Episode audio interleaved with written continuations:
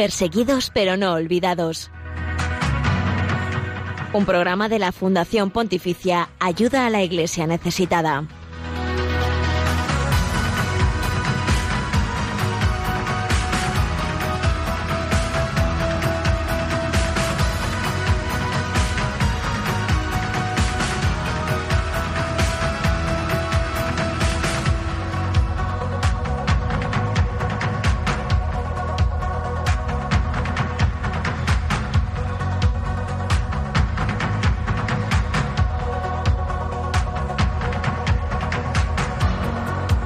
Saludos, buenos días, bienvenidos a este espacio que quiere ser fuente de, puente de información, oración y caridad con la iglesia pobre y perseguida en el mundo.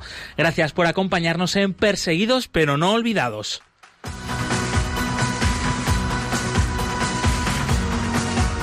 Hoy martes 17 de diciembre, casi casi eh, estamos rozando, tocando ya esos deditos eh, mulliditos del niño Jesús que está aquí a, a las puertas. Y es que pues queda una semanita para la Nochebuena y para la Navidad y cada vez pues estamos más felices, más contentos de ver que pues se acerca, se acerca este nacimiento que para nosotros es fuente de esperanza, fuente de alegría y fuente de paz. Cuánta alegría, cuánta esperanza y cuánta paz necesitamos en el mundo y en nuestros corazones en particular. Hoy 17 de diciembre, martes, la Iglesia también recuerda a San Juan de Mata, fundador de los Padres Trinitarios, una orden de libertadores de cautivos es decir, eh, también eh, muy pues involucradas, concienciadas, solidarizadas, porque en su misión está también la liberación de los cristianos perseguidos. Eh, nacieron en la Edad Media hace ya pues siglos y siglos, podríamos decir 800 años, no sé, perderíamos la cuenta, y se dedican a todavía a día de hoy pues también en la difusión, en la concienciación de la persecución religiosa y en el ámbito pues también de la pastoral penitenciaria en las cárceles. Eh, pedimos a San Juan de Mata que él interceda por la fidelidad y perseverancia de las órdenes religiosas, especialmente de las más pobres, y también pedimos pues por los cristianos perseguidos y por todos los que os estáis sumando ya a perseguidos pero no olvidados a San Juan de Mata, encomendamos todas vuestras intenciones.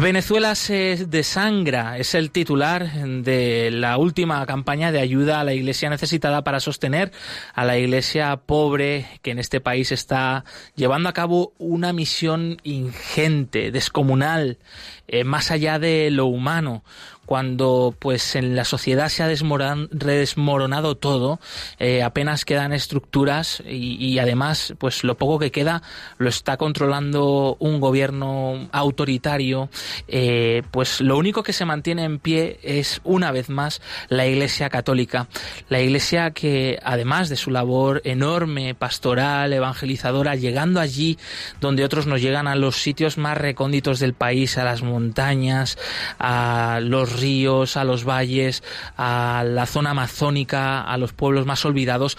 Además de todo esto, junto con la crisis que está azotando el país de Venezuela, la Iglesia cada vez está creciendo más en su labor asistencial y social. Y algunos datos, fijaos, para que nos hagamos cuenta de esta realidad ya el 90% de la población en Venezuela necesita de la ayuda exterior, de ayuda humanitaria, de ayuda que muchas veces también llega en esas remesas de los millones de venezolanos que han tenido que salir del país para buscar una vida mejor y también para sostener a la familia que se han dejado dentro, ¿no? Son más de 4,5 millones de venezolanos los que han tenido que abandonar el país en los últimos años, ya suponen el 15% de la población y según nos dice la gente de Haya, eh, estas cifras se quedan pequeñas si realmente contabilizamos el número de familias que hay en el país y, nos damos cuenta que todas las familias de Venezuela ya cuentan con algún familiar que ha tenido que salir fuera. Eh, más cifras, por ejemplo, ¿no? que a día de hoy el sueldo medio mensual que, bueno, para aquellos que tienen trabajo en Venezuela, que ya es todo un éxito, es de tan solo 5 dólares cuando, por ejemplo, llenar la cesta de la compra con lo básico para una familia durante un mes necesitas 300 dólares. Eh, la economía venezolana está no mal, sino increíblemente mal, con una hiperinflación. Yo de esto no sé mucho, pero los que sí que lo saben me dicen pues que es una locura, como que de repente entras a la tienda a comprar algo y cuando sales ya ha cambiado el precio de ese producto, ¿no? Algo muy difícil, ¿no? De entender y, y de creer y mm, esta crisis pues está afectando muchísimo a en todos los sentidos y sobre todo los bienes materiales más básicos como es la comida, como es la falta de medicamentos, eh, la falta también pues de, de los medios eh, médicos sanitarios para atender cualquier tipo de dolencia o de enfermedad desde lo más común, ¿no? como pues una gripe o como puede ser eh, una diabetes o cualquier otro caso de este estilo que puede hoy significar también la muerte en Venezuela y tantos casos que nos han contado.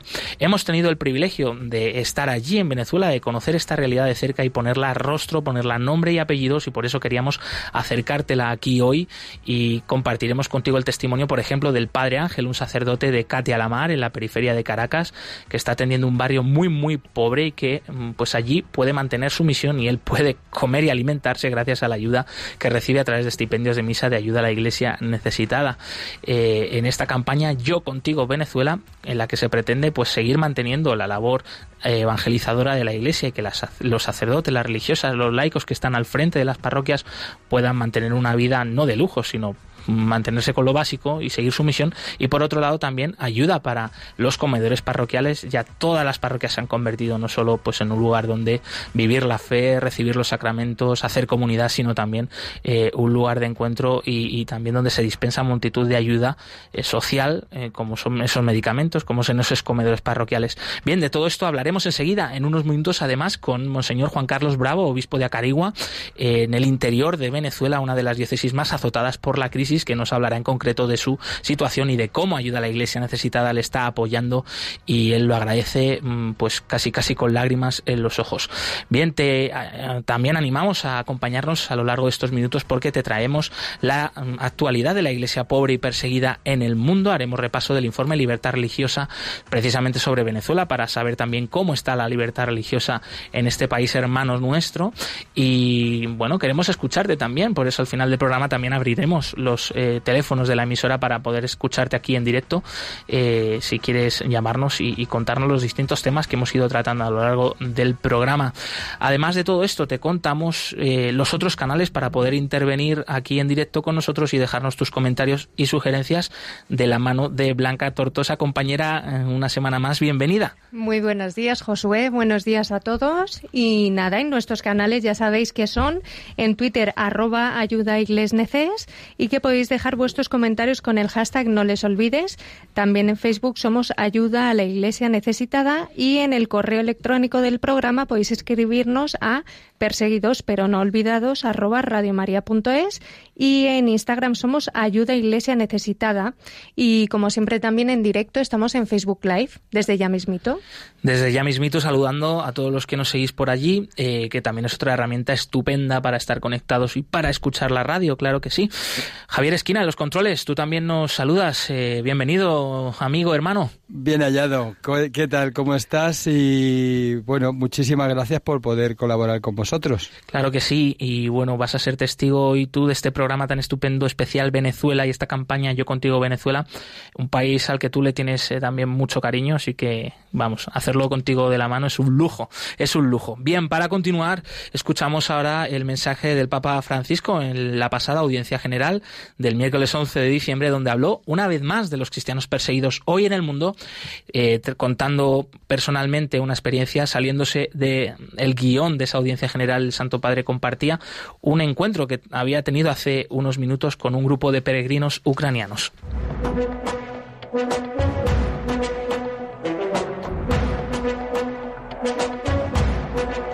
En palabras del Papa.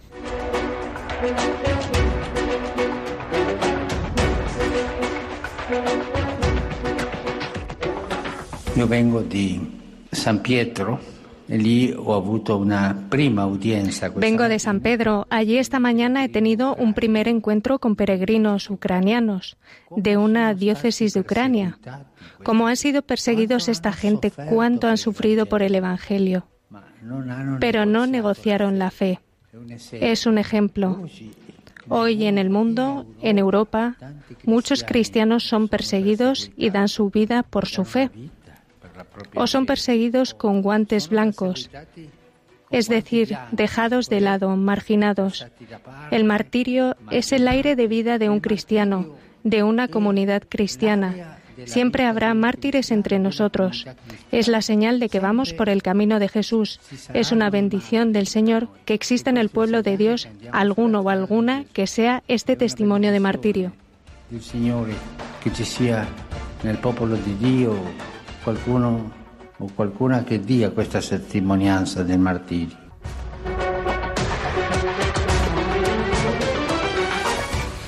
El Papa es un valiente en todos los sentidos y no deja de hablar también de esta realidad eh, que nosotros aquí en nuestro programa siempre hacemos visible, compartimos semanalmente y de la cual, como dice el Papa Francisco, siempre aprendemos mucho. Son un ejemplo nuestros hermanos que son perseguidos a causa de su fe.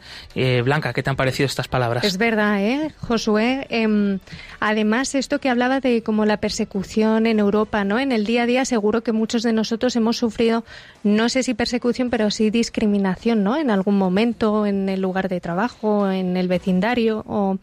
Y, me encanta porque en otro momento el Papa también decía que la fe no se negocia. Y, es precioso, ¿no? Como esa perseverancia en la fe, también nosotros aquí desde Europa, eh, bueno, nos hace fieles al Señor, ¿no? Pues sin duda, una semana más el Santo Padre se sale y nos ayuda mucho con sus palabras y nos ayuda a arrancar este perseguidos pero no olvidados de hoy. El cristianismo es la religión más perseguida en el mundo. Conoce de cerca esta realidad en Perseguidos pero no olvidados, un programa de ayuda a la Iglesia necesitada en Radio María.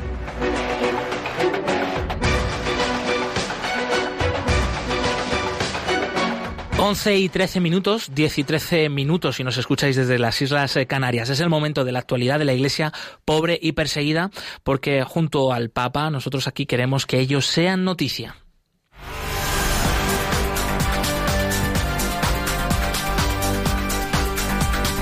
Queremos que sea noticia.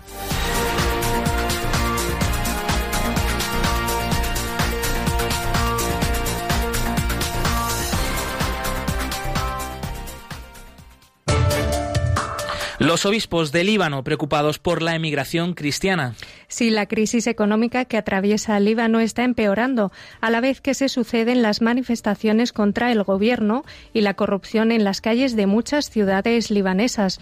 Los bancos han impuesto limitaciones a las transferencias de dinero, la moneda se ha devaluado y muchas personas están perdiendo sus trabajos.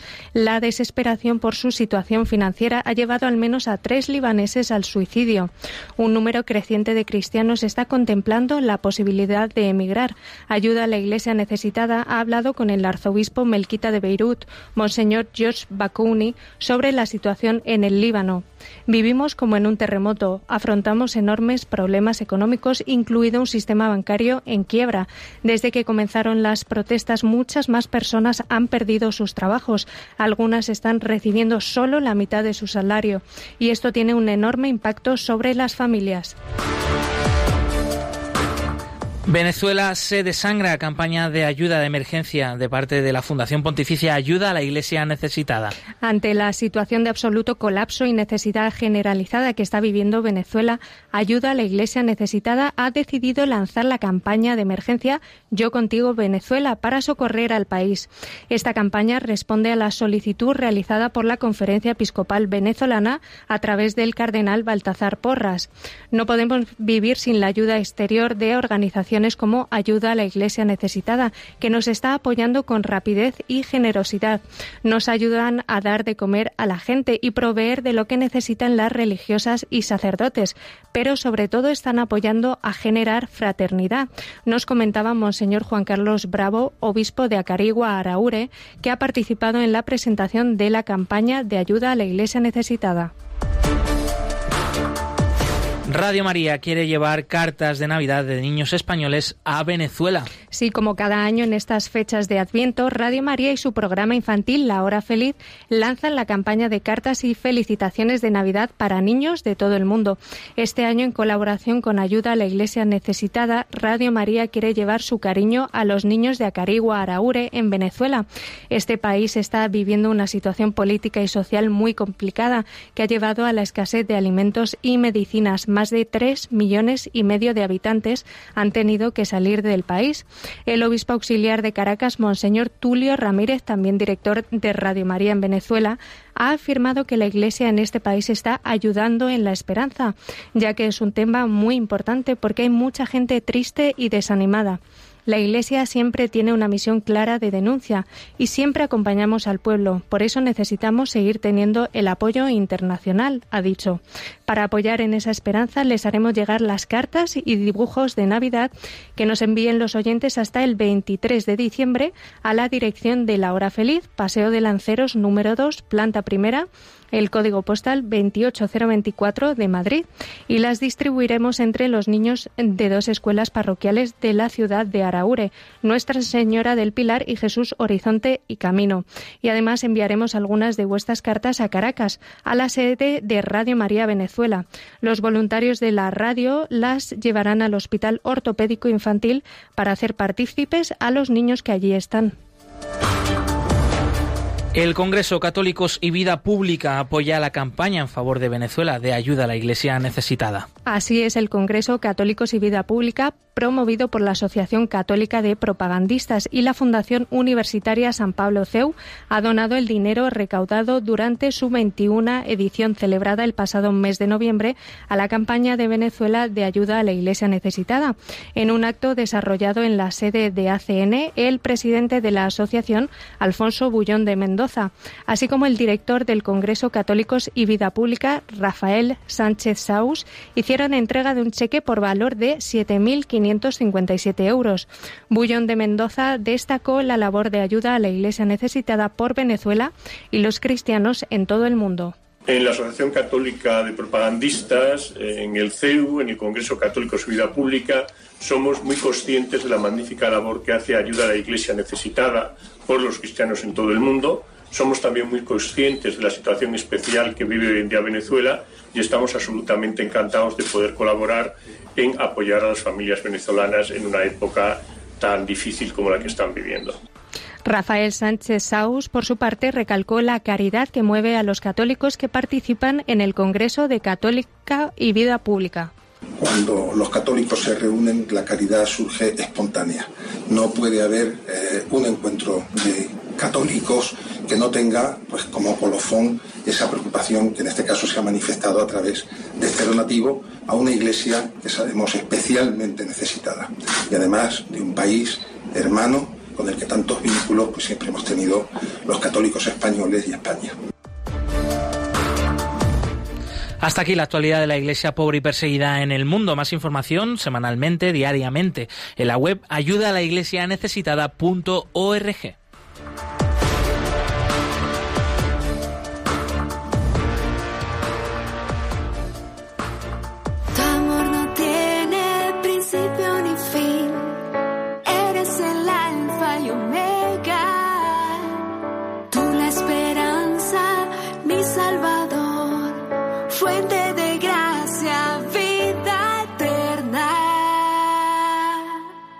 way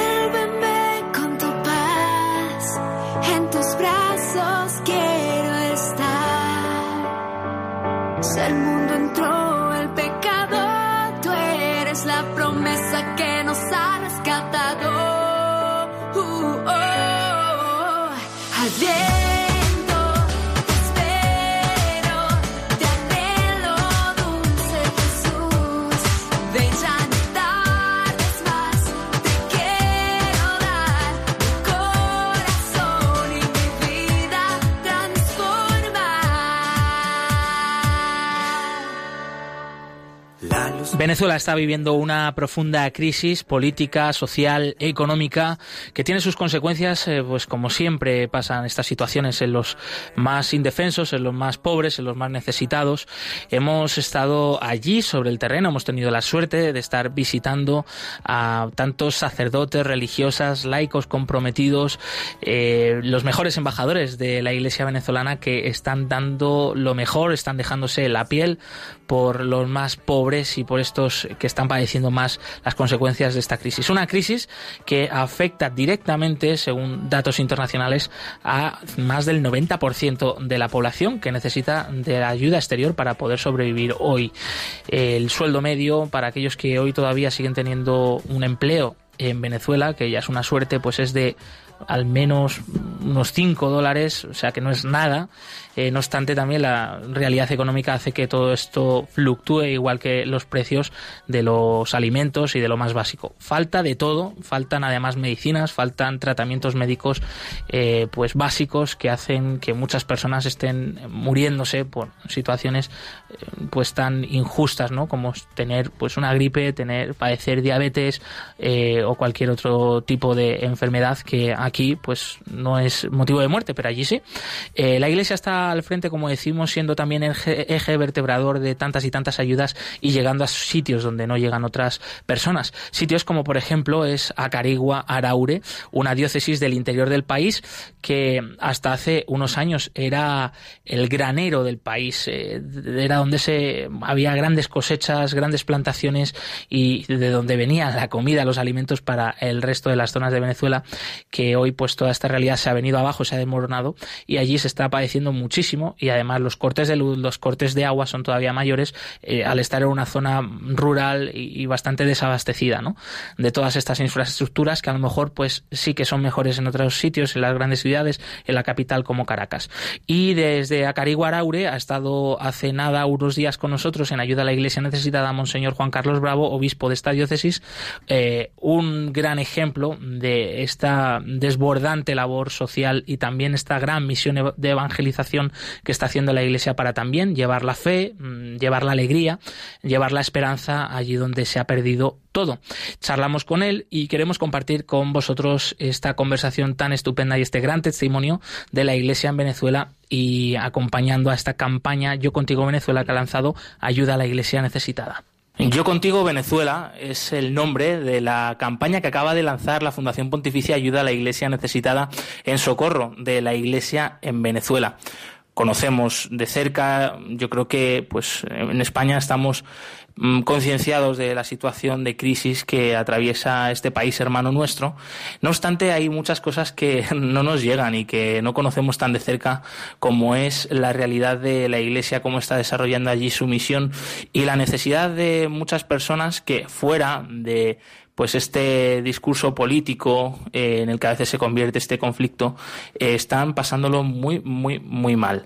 Y conocedor de esta realidad, bien de cerca, porque se ha remangado ¿no? y, ha bajado hasta los lugares eh, más pobres y necesitados de Venezuela, es eh, Monseñor Juan Carlos Bravo, obispo de Acarigua Araure, una diócesis mm, pobre, una diócesis sencilla en el interior del país. Y hoy está aquí con nosotros en Perseguidos pero no olvidados para adentrarnos junto con él, acompañados de él en esta realidad de Venezuela. Bienvenido, Monseñor.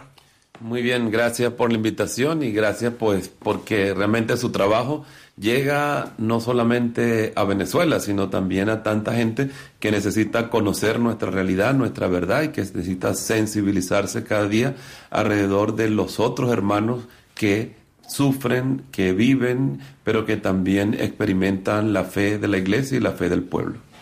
Un país no se puede definir eh, por un hecho en concreto, aislado, tampoco por la realidad que ocurre, por ejemplo, en su capital, en este caso en Caracas, que es desde donde nos llega la mayor parte de las noticias aquí a España.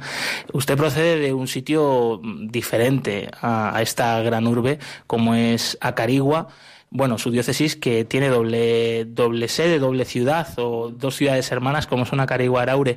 ¿Cuál es la situación en concreto en su zona? Creo que lo fundamental es, a lo mejor ustedes escuchan las cosas desde Caracas, pero Caracas pues todavía se mantiene en cierta comodidad y se mantiene también con cierto cuidado, porque es la capital y porque allí está pues la, la sede del poder y todas estas cosas.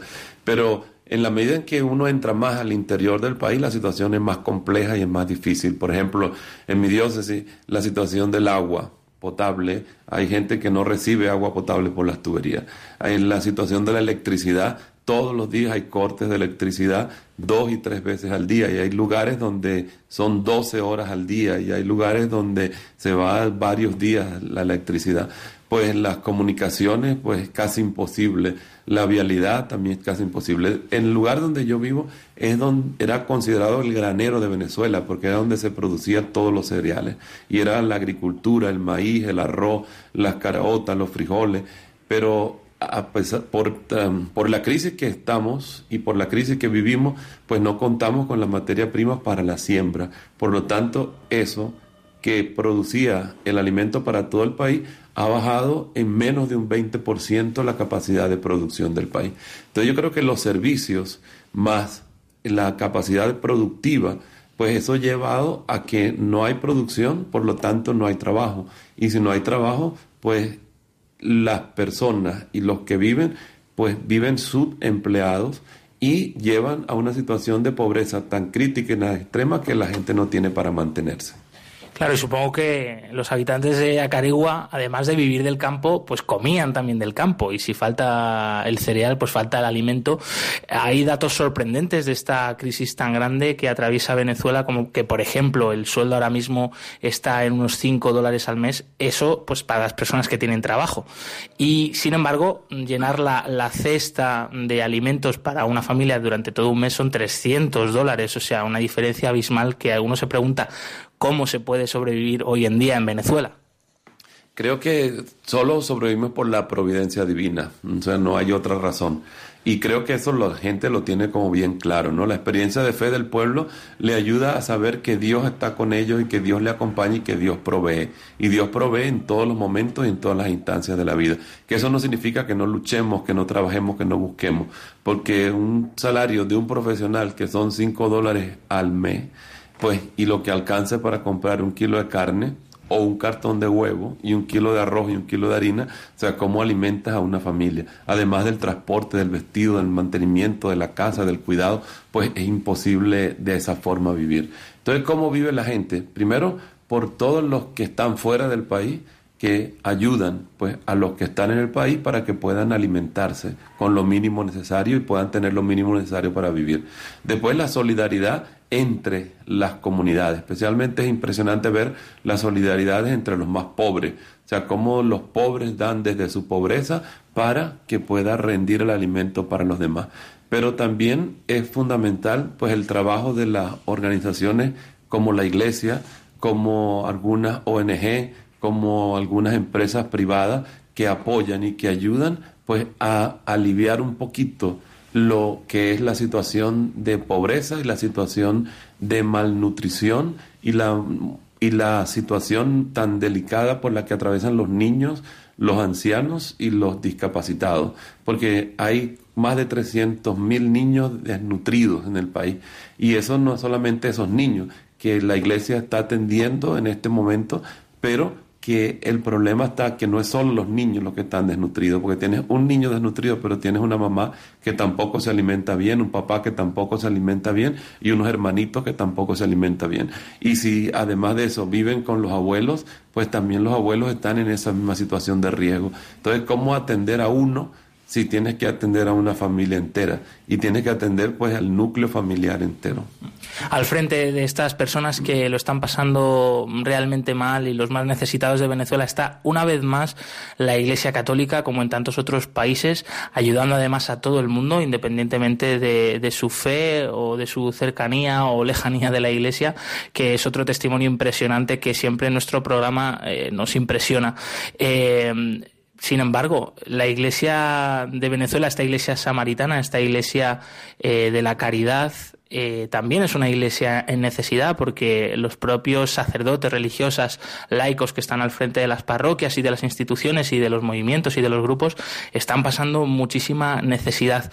Eh, ¿Qué es lo que ahora más reclama la iglesia venezolana y en concreto la diócesis de Acarigua-Araure? Creo que es interesante porque nosotros ya hemos podido vivir y experimentamos eso que decíamos, señor Romero, que nuestro destino es el destino de los pobres. O sea, el destino del sacerdote, el destino de los obispos, el destino de religiosa es el destino de los pobres. Y la pobreza ya llegó a la iglesia. Y la pobreza llegó a los sacerdotes y llegó a la casa del obispo, porque ya no hay ninguna parroquia que pueda mantener al sacerdote o pueda mantener a la religiosa, porque la gente vive pues día a día y vive tal vez de la misericordia de Dios. Entonces, ¿cómo la gran ayuda que hemos recibido desde una institución como ayuda a la iglesia necesitada es para ayudar a cubrir pues los gastos que trae en sí la labor pastoral de la iglesia y la acción de la iglesia. O sea, un sacerdote está para una labor pastoral y para eso pues se necesita un carro, necesita mantener el carro, necesita una casa, necesita tener agua, necesita todas estas cosas que son las condiciones mínimas necesarias, porque tal vez no estamos llamados a vivir en lujo, pero sí necesitamos lo mínimo necesario para vivir, para poder prestar un mejor servicio. Entonces creo que este, la iglesia pues también ha sido tocada y ha entrado también en esta crisis y la iglesia tiene que responder a esta crisis como responde el mismo fundador de la iglesia que es Jesucristo. Y Jesucristo pues cómo sufrió la persecución, cómo sufrió también el hambre, cómo sufrió la calumnia, la angustia, la desesperación, sino fue unido profundamente a su relación con el Padre, pero también fue estando cerca de los que estaban apartados de la sociedad, condenados por la sociedad, alejados. La Galilea de aquellos momentos es la Galilea de hoy, la Galilea de los gentiles, de aquellos que no creen en Dios y que la iglesia también tiene que buscar aquellos que se han alejado, los que no están, los que no creen, los que no piensan como nosotros, porque al final lo que se trata es de salvar y de ayudar a cualquier ser humano. En estos días que está usted aquí en España, eh, de la mano de ayuda a la Iglesia necesitada de esta campaña Yo contigo Venezuela, pues tratando de concienciar de esta realidad, también invitando a la gente a la oración, a esa unidad eh, espiritual, ¿no? Con nuestros hermanos allá, eh, ha repetido varias veces que la Iglesia en Venezuela ha sido la primera que a, raíz de esta crisis ha tenido que convertirse una vez más, ¿no? Y de nuevo mirar a Dios y que ha sido una oportunidad también para crecer en fe eh, ¿Puede desarrollarnos un poquito más esta idea? Yo creo que la iglesia tiene que irse reinventando y rehaciendo cada día, ¿no? Creo que la iglesia no puede ser una institución estática, sino es una institución dinámica, porque la iglesia es el pueblo de Dios. Y ese dinamismo que crea el pueblo de Dios y ese caminar es una iglesia que peregrina, es una iglesia que camina, es una iglesia que se renueva, es una iglesia que se desprende y es una iglesia pues que realmente se acerca a aquellos que necesitan la cercanía de Dios. Por eso el Papa Francisco desde el comienzo de su pontificado decía que soñaba con una iglesia pobre y para los pobres, ¿no? Y además de eso, el Papa Francisco nos pide y nos exige mucho una iglesia en salida. No quiere obispos de oficina o curas de oficina, sino en salida. Y eso es lo que es una iglesia peregrina, es lo que es una iglesia que camina, una iglesia de búsqueda, una iglesia que búsqueda porque así fue Jesús. O sea, si nosotros vemos la Sagrada Escritura y vemos a Jesucristo, ¿qué hace Jesucristo? Caminar por todas las ciudades, por todas las aldeas, por todos los pueblos.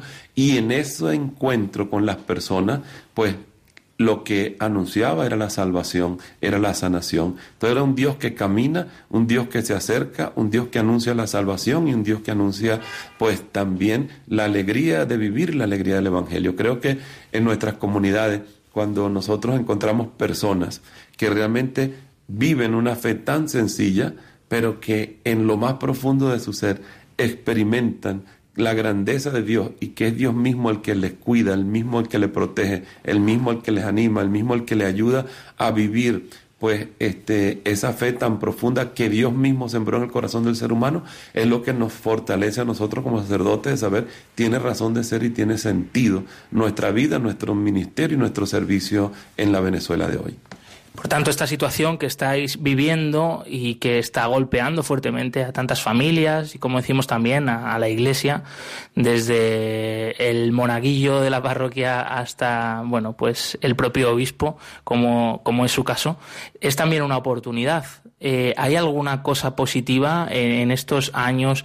No sé, algún testimonio, alguna, no sé, situación que puedas compartir con nosotros de decir, aquí está el Señor o qué bueno esto que hemos descubierto?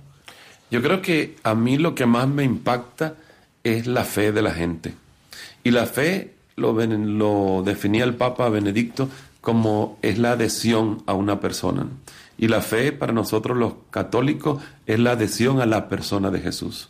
Cuando voy a las comunidades y, por ejemplo, con las Biblias que nos han donado, ayuda a la iglesia necesitada, para que la gente conozca a Jesucristo, para que la gente lea la Biblia comunitariamente. Y cuando voy a algunas comunidades, y por ejemplo recuerdo una señora que se llama Matilde, que se le ahorcó un hijo, y que esa señora pues sea capaz de decirle a todo el mundo, mira, yo creo que hay que hacer estudio del Evangelio, hay que meterse en los estudios bíblicos, porque la palabra de Dios es la que me ha ayudado a mí a salir de toda esta situación tan difícil por la muerte de mi hijo. Pero también la palabra de Dios es la que me está ayudando a que ahora yo no tengo quien me mantenga, no tengo quien me dé comida, no tengo quien me dé alimento, pero cuando me siento con mis vecinos a leer la palabra de Dios, encuentro que en la Biblia lo que hay es solidaridad y lo que hay es fraternidad. Y cuando soy capaz entonces de ponerme a tejer para poder vender cositas, para poder mantenerme, pues es la palabra de Dios lo que le da sentido a mi vida. Y creo que esos son los testimonios más profundos en la gente sencilla, cómo es la fe, que no es una cosa de piedad, de repetir rezos, repetir oraciones, sino es la persona de Jesús y la identificación. Con la persona de Jesús lo que me lleva pues a transformar mi vida, pero también a superar todas aquellas cosas que tengo que superar. Mm. Y bueno, estamos en un tiempo favorable. Ahora, pues los cristianos en todo el mundo estamos celebrando el Adviento, esperando mm, pues que el Señor una vez más llegue a nuestra vida, nos toque el corazón, nos convirtamos a Él. Eh, un último mensaje para los oyentes de Radio María y también eh, pues en recuerdo y en apoyo de esta campaña Yo contigo Venezuela de ayuda a la Iglesia necesitada para socorrer a la Iglesia en Venezuela. Creo que lo fundamental y qué providencial que esta campaña se haga en el tiempo de Adviento, porque el tiempo de Adviento es el tiempo de preparación para la Navidad, para celebrar el misterio de la encarnación. Y Dios es un Dios que se abaja, un Dios que se encarna, pero se encarna en la situación más delicada, más terrible y más pobre de la humanidad.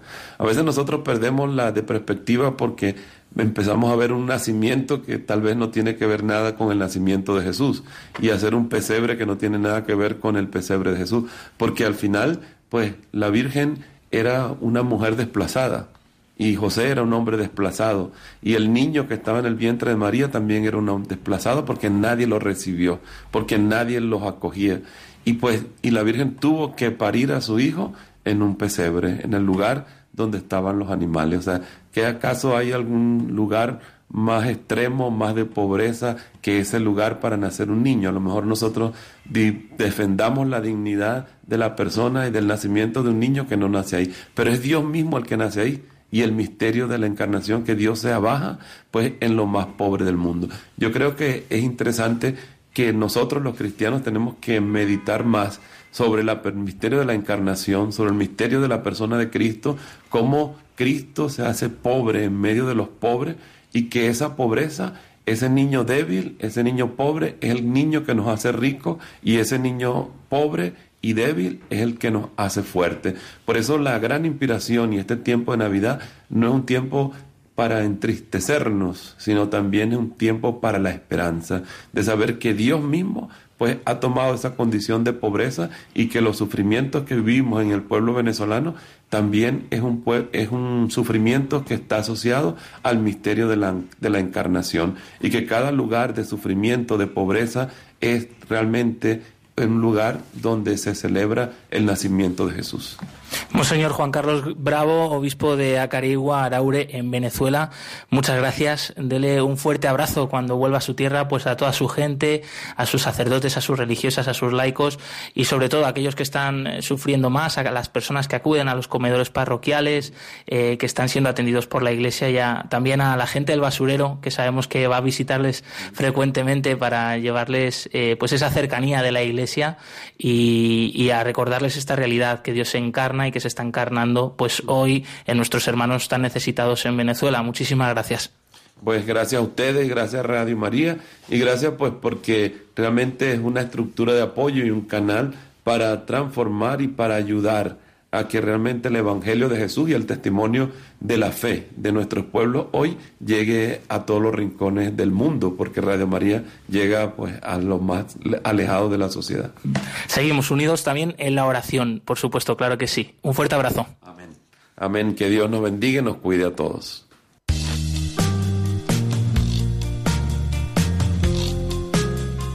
Nuestra asociación es un punto de encuentro para la Iglesia Universal donde los hijos de Dios de todos los países del mundo se reúnen con un amor sobrenatural y donde se enriquecen unos a otros. Padre Berenfried van Straten, fundador de Ayuda a la Iglesia Necesitada.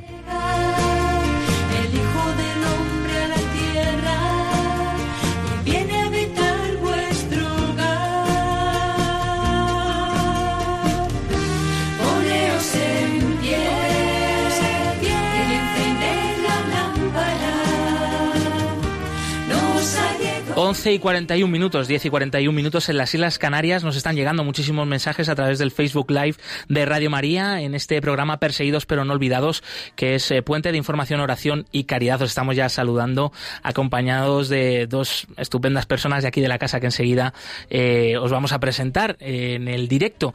Antes, eh, Blanca, recuérdanos esos otros canales para poderse poner en contacto con el equipo del programa.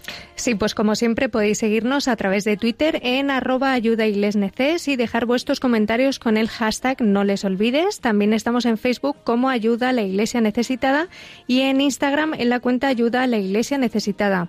Y también podéis escribirnos al correo del programa perseguidos pero no olvidados arroba radiomaria.es y como ya has dicho tú, pues en Facebook Live en directo. Gracias una vez más por tantos y tantos mensajes que nos eh, dejáis a través de esta estupenda herramienta del Facebook Live. Eh, mensajes de bienvenida, ya de felicitaciones de la Navidad, aunque nos estamos adelantando un poco, chicos. Sí. pues vamos a seguir hablando, vamos a seguir hablando de este tiempo estupendo de Adviento, mm, de que ya ya dentro de nada llega la Navidad y algo muy típico, ¿no? De la Navidad es eh, pues esos mensajes de buenísimos deseos, de felicitaciones, de oraciones y también aquí en Radio María, desde esta casa tan estupenda, pues eh, se quieren sumar a esta enorme tradición y además por una causa buenísima como es Venezuela. Y antes, eh, al principio del programa, lo hemos adelantado en las noticias, eh, esta campaña, esta Navidad, el mejor regalo eres tú.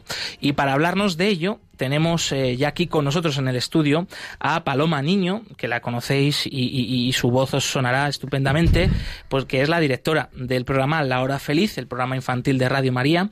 Y también tenemos a David Martínez, del Departamento de Promoción y Voluntariado de Radio María. Paloma, David, bienvenidos. Muchísimas gracias, Josué, Blanca y a todos los oyentes. Pues encantada de estar. Estoy en muchos espacios, como tú dices, pero, perseguidos pero, no olvidados me encanta, así que encantada de estar Bienvenida, bienvenida. Sí, también agradeceros esta acogida en este programa que seguimos muchos, porque recoge una, visibiliza una realidad de la iglesia importante y nada, contentos, es la primera vez y aquí, aquí estamos para presentar esta propuesta. Bueno, Paloma, vemos que está rodeada de muchos papeles coloridos, eh, preciosos, súper decorados, muy bonitos. Cuéntanos, ¿en qué consiste esta iniciativa que lanzáis una vez más en este tiempo de Adviento en este año? Pues pedimos a los oyentes que nos escuchan, especialmente desde el programa infantil, entonces más a los niños, pero es verdad que nos llegan felicitaciones también de residencias de ancianos, por ejemplo, y pedimos pues estas típicas postales y felicitaciones de Navidad, que no se pierda porque es muy bonito, ¿no? Felicitar la Navidad con estas cositas por ejemplo, estoy enseñando también a la cámara. Algunas de ellas pues están muy trabajadas. Hemos recibido, por ejemplo, esta viene de Ciudad Real, es una postal con el árbol de Navidad hecho con bolitas verdes, todo muy trabajado trabajado. Qué dedicación. Sí, con mucha dedicación y al final pues lo que están mostrando es un gran cariño hacia, en este caso y este año, a los niños de Venezuela, porque vamos a enviar estas cartas a los niños de Venezuela. Otros años, este es el quinto año que hacemos esta iniciativa, las hemos enviado a Irak también en colaboración con vosotros, a Siria, a Alepo, han ido a Filipinas, a Guinea Ecuatorial y este año no podía ser de otra manera a Venezuela. Gracias a vosotros, ayuda a la Iglesia necesitada que estáis haciendo esta campaña tan especial y también de alguna manera, pues aunque queremos que llegue el cariño de los niños de España a los niños de Venezuela, también queremos que, se, que aquí se conozca también esa situación que están viviendo allí, porque es verdad que muchas veces no estamos muy enterados de, de todo lo que está pasando y bueno, pues que también de alguna manera podamos estar unidos con vuestra campaña para que quien se sensibilice un poquito pues pueda colaborar Claro. también de otra manera. David, eh, en esta estupenda campaña que lanzáis un año más, está muy involucrado y está trabajando a fondo el Departamento de Voluntariado y Promoción. Eh, cuéntame, ¿en qué tareas, por ejemplo, estáis llevando a cabo y os sumáis a esta iniciativa? Pues apoyamos a los compañeros de programación y de la hora feliz en dar a conocer un poquito más esta campaña a través de redes, a través de, de los distintos programas. Y nuestros voluntarios también ayudan a seleccionar las cartas, a ir mirando cartas por cartas, preparar los paquetes que se envían con todas ellas, ver un poquito más a quién va enfocada cada, cada mensaje. Y también eso, recibir esos cientos de cartas que, que todos los años van llegando. Una labor eh, muy grande, enorme, eh, con un equipazo de voluntarios que nos comentabas antes, ya son mm, 1.200, en torno a 1.200, y seguro que en estos días se, se habrán Sí, sumado alguno llegarán más, más. alguno más. Entiendo que la experiencia muy positiva, ¿no? Para este equipo de personas que tú estás coordinando. Sí, sí, porque sale un poco de la rutina de estar preparando materiales y eso es una forma diferente, porque también como nosotros intentamos trasladar ese mensaje de esperanza, pues con estas cartas también trasladar ese mensaje de esperanza a unos poquitos niños, aunque aunque sea, y a toda la, a todas las personas Sí, que se pueda llegar. Porque gracias al obispo de Acarigua, que lo acabáis de entrevistar, eh, van a ir las cartas a dos colegios de esta diócesis de, de Acarigua, Nuestra Señora del Pilar y Jesús Horizonte y Camino. Gracias también al obispo, directamente él las va a llevar a, a los colegios. Y luego, en colaboración con Radio María Venezuela, que es lo bueno de ser también una familia en Radio María, van a llevar algunas cartas desde Caracas, que es donde está la sede, al Hospital Ortopédico Infantil de Caracas. Entonces, de una manera especial también los que las felicitaciones que estamos recibiendo de hospitales, por ejemplo, del Hospital de la Salud de Valencia, pues van a ir a este Hospital Ortopédico Infantil y bueno, es una manera de estar todos en comunión también. Qué bonito y además que es una iniciativa pues muy concreta que va a ir a personas concretas, a lugares concretos. De verdad, ¿eh? Y esa parte elegido. infantil tan bonita que, que, que esta campaña y que Venezuela necesita, ¿verdad? Eso es, además de la ayuda material que está llegando ¿no? A través es. de muchas organizaciones, pues Eso también es. esa conexión eh, quizá pues más humana, pero bueno, también eh, muy de Dios, muy de fe, porque en estas cartas pues van muchos sentimientos y también eh, muchos deseos y oraciones. Por ejemplo, David, tú enseguida has elegido la tuya, has elegido una y, y brevemente, antes de terminar, si nos la puedes presentar o incluso leer algún trocito, Sí, ¿qué dicen? Pues es una carta de Ainara, una niña de Ciudad Real, que nos dice, siguiendo el mensaje, el lema, esta Navidad el mejor regalo eres tú, dice, hola, con esta carta te deseo las mejores Navidades. Tengas unos regalos, te digo una cosa, el mejor regalo eres la vida, el mejor regalo eres tú. Jo, wow, precioso. espectacular, ¿eh? Y Paloma, por ahí también creo que habías cogido, elegido una. Sí, aquí, bueno, son muy sencillitas. Lo, lo que me hace gracia es que las han escrito en inglés y en español. Y esto es porque ¿eh? como otros años las hemos mandado a lugares que había que Ah, hacerlas en inglés, claro. pues están colaborando desde las clases de inglés de Qué los bárbaro. colegios. Entonces, pues ya el profesor pues eh, aprovecha, ¿no? Y entonces aquí nos dice feliz Navidad, espero que esta Navidad puedas pasarlo lo mejor posible junto a tu familia. Estamos rezando por tu situación, que seas muy feliz. Bueno, Qué precioso. bárbaro, espectacular. ¿Qué te parece, Blanca, De verdad me esta encanta. iniciativa? Esta parte tan dulce, de verdad, para Venezuela. Me encanta. Es de Dios, total, es de Mm. Dios. ¿Algo más que queráis comentar, chicos? Sí, vamos a aprovechar para invitar a todos los que nos escuchan a seguir mandando cartas, que todavía estamos a tiempo. Hasta el próximo lunes 23 de diciembre, escribiendo a la atención de la hora feliz en la Asociación Radio María, Paseo de Lanceros número 2, primera planta. Y si no os da tiempo a escribir y mandar la carta, podéis escribir un correo electrónico a la Pues muchísimas gracias, David Martínez, del Departamento de Promoción y Voluntariado de Radio María, y Paloma Ño, directora de La Hora Feliz. Un fuerte abrazo. Gracias a ti, a Y- el lema, si me Sí, permites, sí, esta sí. Navidad el mejor regalo eres tú, viene del hermano George Sabe cuando enviamos las cartas a Siria. Siria, Alepo. Porque él nos comentó, llegaron justo Qué cuando bueno. el momento de paz, aquel que se pudo Sí. hacer una misa en la catedral, y llegaron a la vez las cartas. Y entonces Qué él bien. decía, este año el mejor regalo y los Reyes Magos para los niños de aquí habéis sido vosotros, porque habéis llegado junto con la paz. Qué bonito. Y se ha notado la oración también de los niños de España, porque las postales pues también van acompañadas con la oración por estos niños, ¿no? Que lo están pasando mal. Pues desde aquí un saludo también para Alepo, para Siria, para el hermano George, que ha participado también, ha colaborado alguna vez en Perseguidos pero no olvidados, que yo le conozco personalmente cuando estuve allí en Alepo y es un crack. Eh, una vez más, un fuerte abrazo, chicos. Gracias. Un abrazo, gracias. Que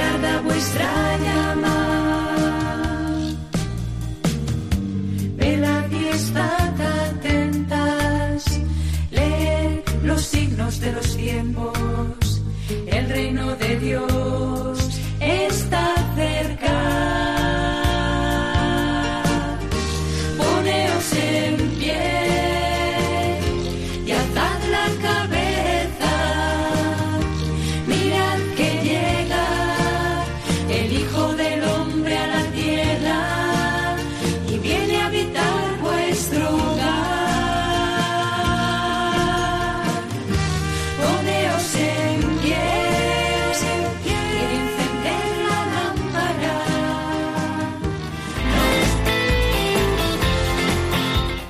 Cantad a Dios todos los pueblos.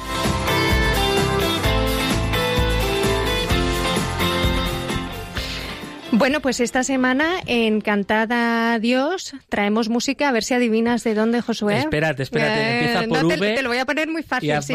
acaba por Venezuela. Muy bien, Venezuela, exactamente. Y claro, es que no podía Nos ser de, de otra La manera. música venezolana, soy fan, ¿eh? Me he hecho De fan verdad. desde que he conocido el país un poquito mejor y es preciosa. Preciosa, ¿eh? Con un ritmazo. Yo ahora que estoy descubriendo también con la campaña, con el eventazo de Madrid el otro día, bueno, es, es, es preciosa.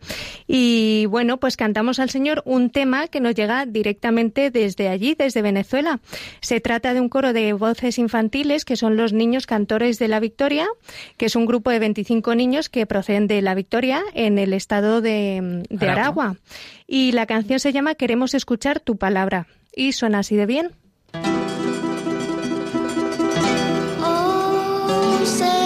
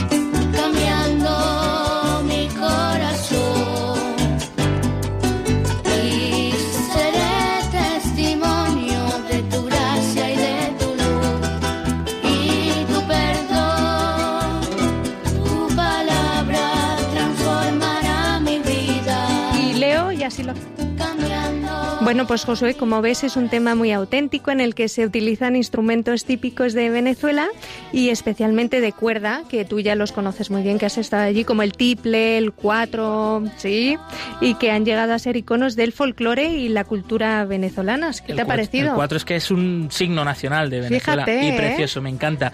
Además que todas estas canciones, lo, lo estábamos comentando, es que suenan muy ya a, Navidad, ¿no? ¿Verdad, eh? Son muy de este tiempo de Sí, Adviento, Navidad, de sí. espera, de, de alegría. Sí, de alegría, exacto. Llega Dios, ¿no? De ven Señor Jesús, eso es, eso precioso. es.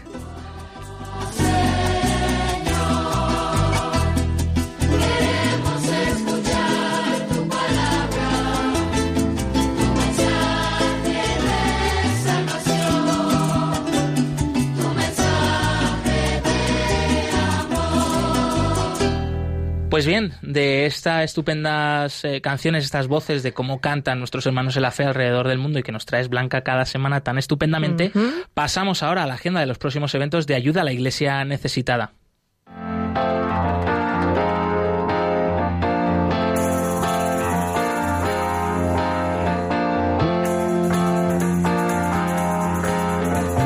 Cerca de ti.